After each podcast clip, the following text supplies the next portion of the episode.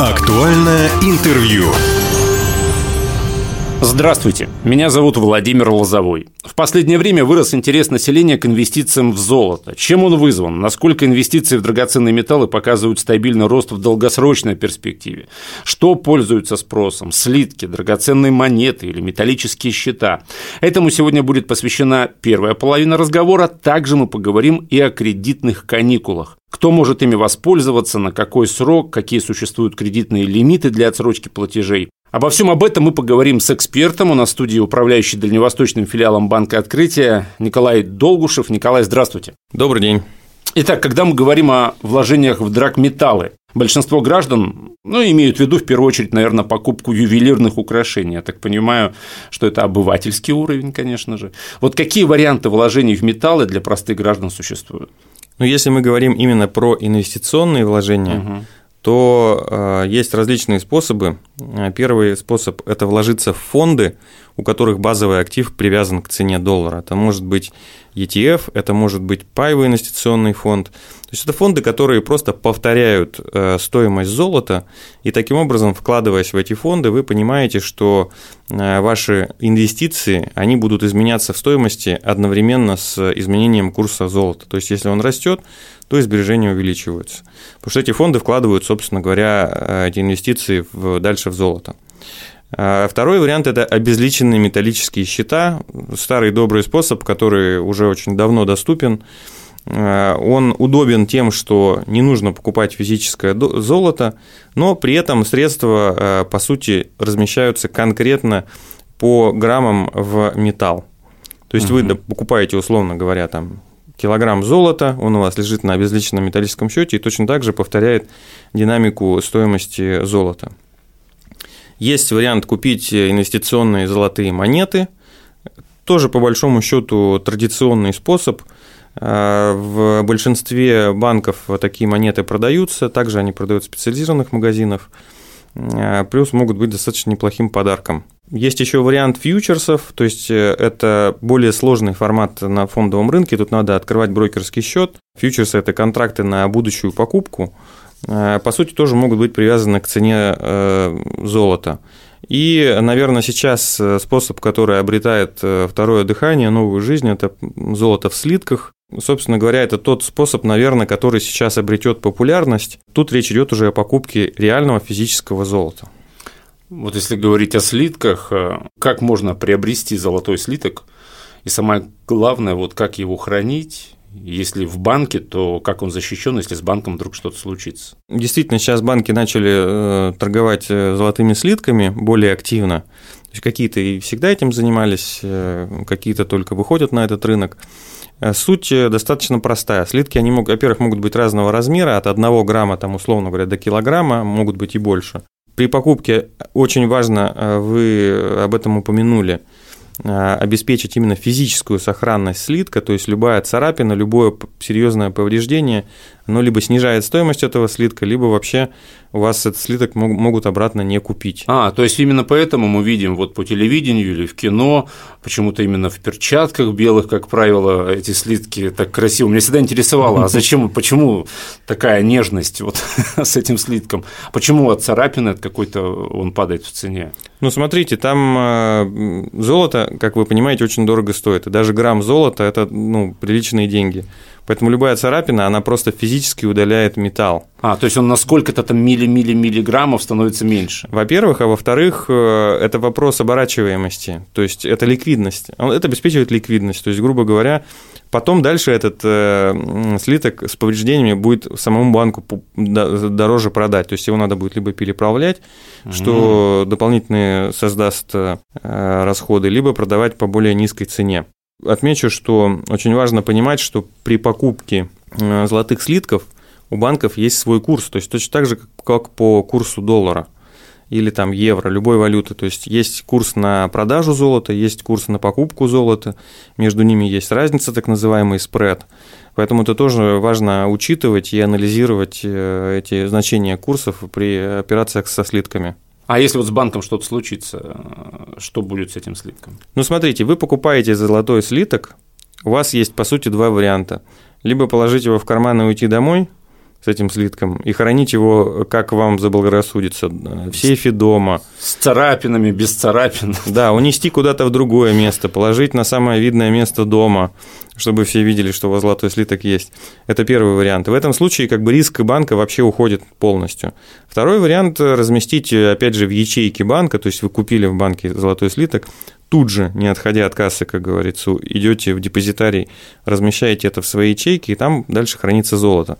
Если с банком что-то происходит, то по большому счету для клиента тоже особых рисков не возникает, потому что содержимое ячеек банк вам в любом случае отдаст. То есть это не э, активы, которые хранятся на счетах банка, это просто имущество, которое лежит в вашей ячейке. Угу.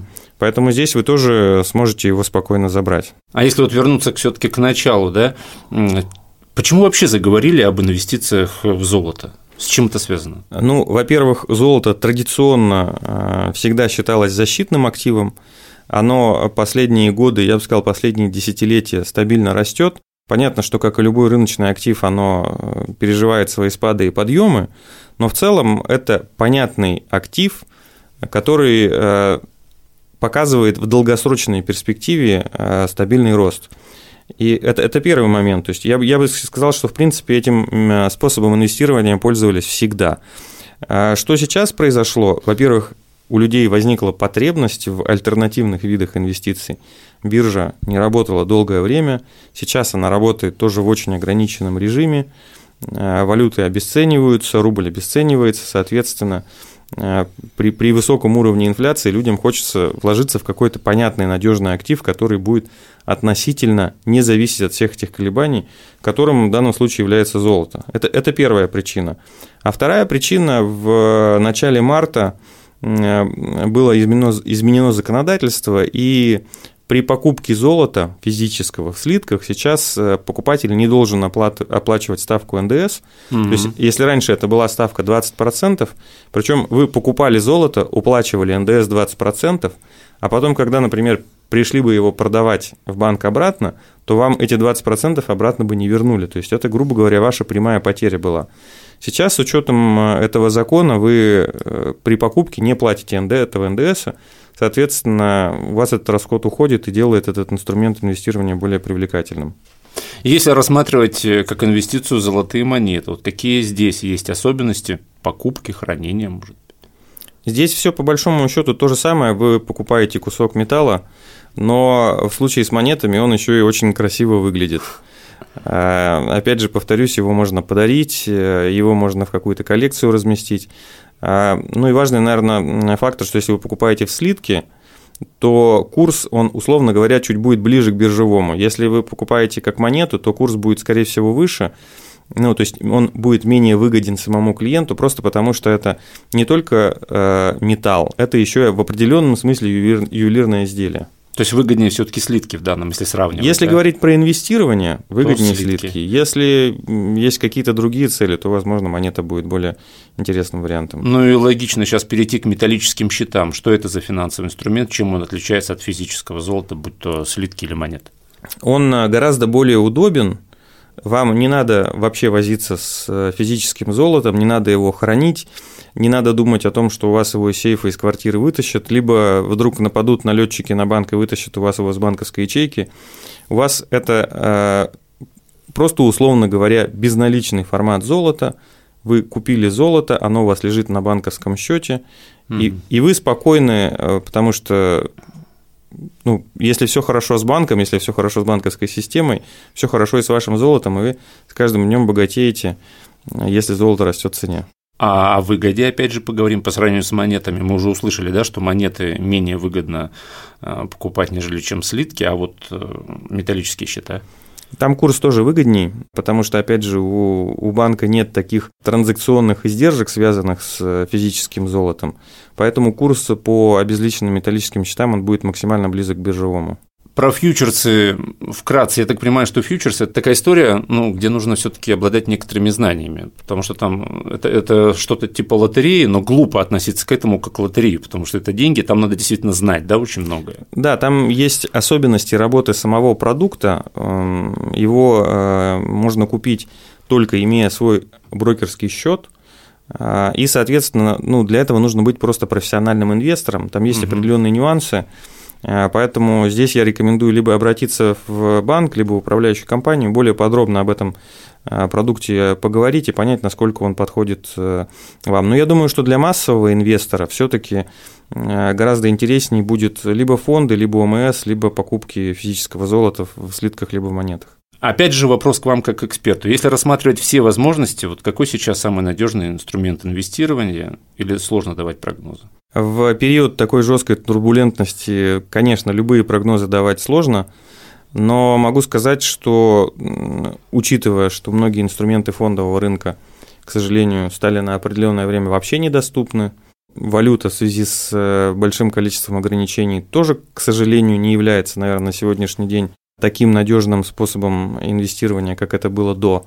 Я бы, наверное, сейчас отметил, что э, рублевые банковские вклады, на мой взгляд, являются, во-первых, надежным инструментом инвестирования, а во-вторых, с учетом достаточно высоких ставок по этим вкладам, угу. достаточно доходным. Чуть То краткосрочные, да, сейчас? Да, краткосрочные вклады сейчас э, можно легко найти в крупных банках по ставке выше 20%, то есть выше ключевой. По сути, мы говорим, что все-таки ключевая ставка, она чуть-чуть э, ну, переоценивает возможные риски российской экономики, поэтому здесь, может быть, даже речь идет не только о сбережении денежных средств, но и о каком-то даже небольшом инвестиционном доходе. А вот по вашему опыту, как практика, вот сейчас, если вернуться к золоту, больше стало желающих инвестировать именно в металл? Однозначно больше. После отмены налога мы э, как банк э, увидели, что объем котировок вырос в 50 раз по нашим клиентам. То есть, если раньше этот э, способ инвестирования был относительно ну, непопулярным, то есть он был одним из, то сейчас его многие рассматривают как э, одним из базовых, и мы тоже проводили опрос среди наших клиентов, какой способ сбережения денег в нынешней ситуации является наиболее предпочтительным могу поделиться. 38% респондентов отдали предпочтение наличным деньгам, то есть сняли, положили под подушку и не, не, не переживают. 32% рублевый вклад, 20% накопительный счет в рублях, то есть, по сути, считайте, 52%, больше половины готовы отдать деньги в банк на, на высокий процент. 16% как раз говорят о золотых слитках, и это, на мой взгляд, достаточно много. Ну и э, остальные способы инвестирования уже связаны с покупкой недвижимости, товаров угу. длительного пользования, валютных вкладов и, и уже так далее. Более мелкие, так скажем, проценты. А ваш э, личный, давайте еще раз напомним, рейтинг, как вы считаете? Что на первом месте? Рублевый вклад? У меня на первом месте рублевый вклад. Золото и далее, да? Золото, ну и на самом деле от валюты тоже, я считаю, отказываться не надо. А, тем более, что у некоторых э, частных клиентов все-таки возникает периодически потребность в валюте. С учетом, я понимаю, всех ограничений, которые сейчас есть, но все равно люди и за границу будут летать, отдыхать, и какие-то платежи осуществлять, и где-то у кого-то все-таки там дети за рубежом учатся, поэтому валюта нужна, и какое-то количество ее надо иметь. Кстати, возвращаясь к золоту, могу сказать, что так как э, золото торгуется на бирже в валюте, то по большому счету, покупая золото, вкладываясь в золото, вы в том числе еще и э, уходите от риска обесценивания рубля. Потому что, по сути, доллар, ну, все-таки как ни крути, более надежная валюта на сегодняшний день. Я предлагаю перейти ко второй части нашего разговора – кредитные каникулы, тоже очень актуальная сейчас тема. После введения антироссийских санкций парламент принял пакет законов о поддержке экономики и граждан в условиях ограничений в непростой экономической ситуации людям снова после пандемии дали возможность воспользоваться кредитными каникулами. Некий такой ликбез. Кто может взять кредитную полугодовую паузу сейчас? Если мы говорим сейчас о физических лицах, э, в рамках 106 федерального закона заявку, во-первых, можно подать до 30 сентября Срок кредитных каникул может составить до 6 месяцев. Что такое кредитные каникулы, тоже коротко скажу. Это возможность не платить по кредиту вообще. Причем тут есть возможность как не платить основной долг, так и не платить основной долг и проценты. Это тоже зависит от выбора клиента. Э, в связи с этим э, кредитный договор увеличивается на 6 месяцев, то есть как бы его срок продляется на срок каникул – ну, если это будет меньше 6 месяцев, клиент, кстати, может меньший срок тоже выбрать, то продление будет на, на, именно на срок каникул, то есть на меньший срок. Что еще важно сказать о кредитных каникулах?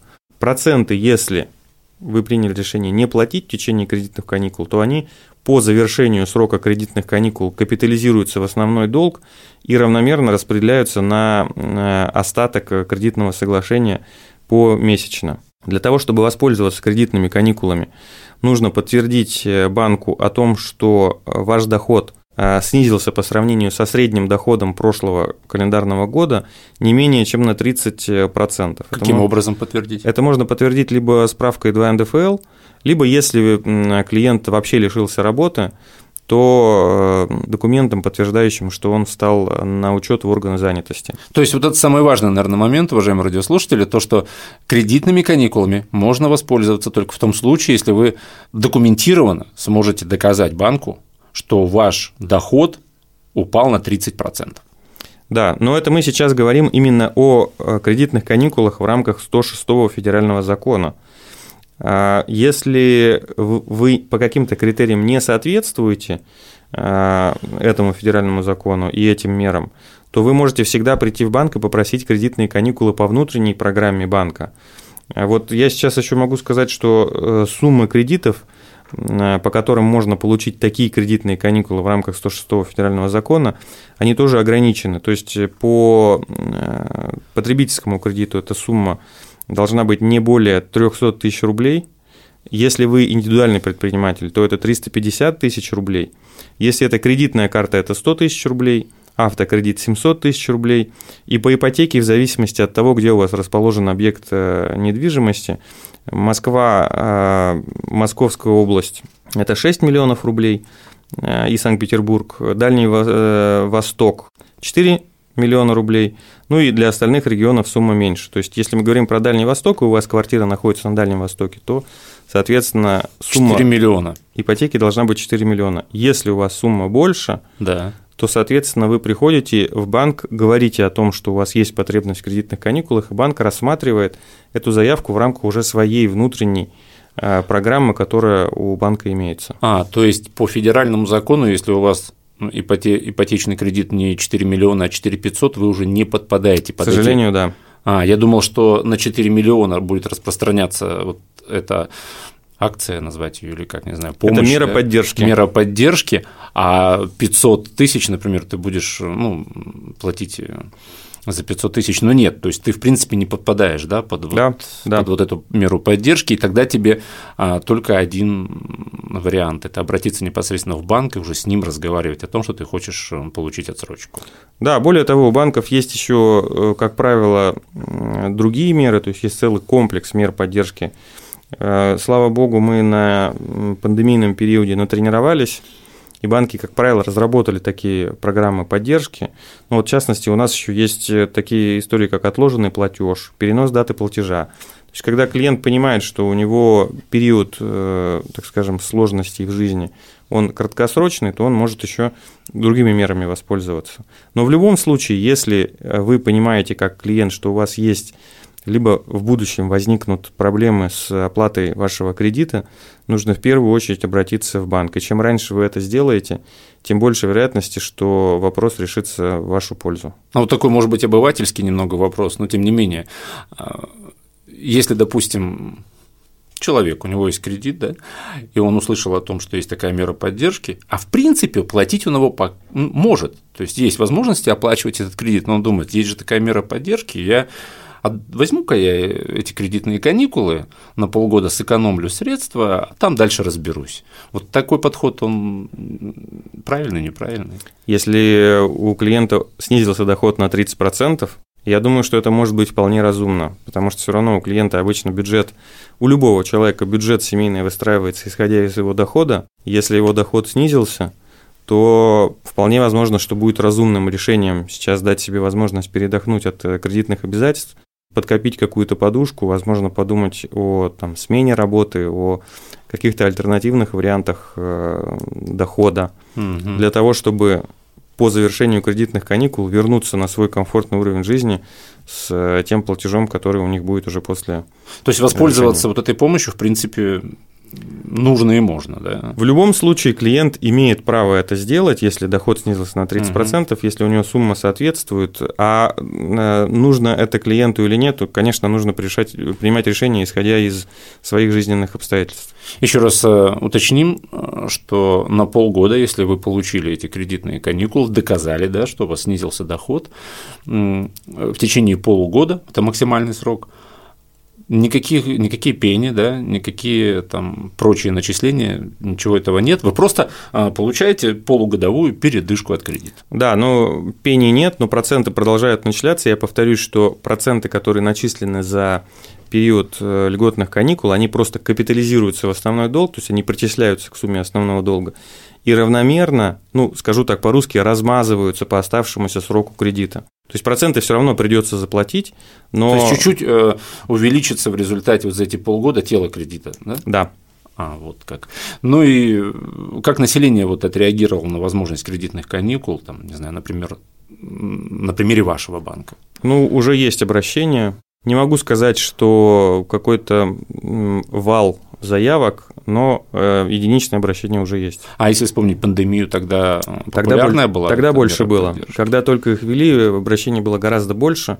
Сейчас, видимо, люди все равно понимают, что это такое, как это работает, и более аккуратно к этой мере поддержки относятся, потому что все понимают, что все равно платить придется э, что срок договора продлится на 6 месяцев, что сумма процентов все равно причислится к телу основного долга. Поэтому я думаю, что мы, может, э, с этим столкнемся еще чуть позже, когда Э, мы увидим реальное воздействие санкций на нашу экономику, мы ее сейчас пока еще все-таки в полном объеме не ощущаем. Ну и э, важно сказать, наверное, всем нашим радиослушателям о том, что Мера это действует до 30 сентября. Соответственно, подать заявку можно до 30 сентября, и мера это действует именно до этого числа. А заявка рассматривается долго? Нет, моментально. А вот если вспомнить пандемийный да, период, много было отказов? А, на самом деле не так много. А, отказы, может быть, были на, на моменте приема документов. Да-да-да. То есть, когда приходит клиент, сразу понятно, что он не подходит, и мы даже заявку не принимаем, уже понимая, что он по каким-то критериям не соответствует. А те заявки, которые приняты, они в большинстве своем все-таки согласовывались. Ну, потому что федеральный закон, мы, в принципе, как банк не имеем права отказать, если все документы соответствуют требованиям, то мы обязаны эту заявку э, принять и, и согласовать. Немного осталось времени. Мы говорим о физических лицах, вкратце вот о кредитных каникулах для бизнеса. Схема примерно та же самая, те же самые 6 месяцев, те же самые сроки. Э, единственное, что нет этой истории со снижением на 30% доходов, то есть, в принципе, любой клиент сегмента МСП – может обратиться к нам и запросить такие кредитные каникулы. Там есть перечень отраслей, он в этот раз гораздо более широкий, чем э, в пандемию. В пандемию, да, там есть просто запрещенные отрасли, э, которые, в принципе, наверное, и так не нуждаются в таких каникулах. Но в целом мера, так скажем, действует примерно так же, как по физическим лицам. Тоже могу сказать, что есть уже определенные обращения от, от клиентов МСП и каким-то клиентам мы уже предоставили такие каникулы. Ну, вот главное различие между э, юридическими и физическими лицами в том, что э, предпринимателям не надо никаких справок о том, что их доходы там упали на Всё 30%. Верно. Итак, уважаемые друзья, сегодня мы разговаривали о инвестициях в золото. Сейчас они стали популярны, о кредитных каникулах. Я думаю, все было очень понятно рассказано. Сегодня у нас в студии был управляющий дальневосточным филиалом Банка Открытия Николай Долгушев. Николай, спасибо, что пришли. Спасибо. Э, все записи наших интервью есть на SoundCloud, на всех подкастах. «Восток России» представлен во всех социальных сетях. Всего вам хорошего.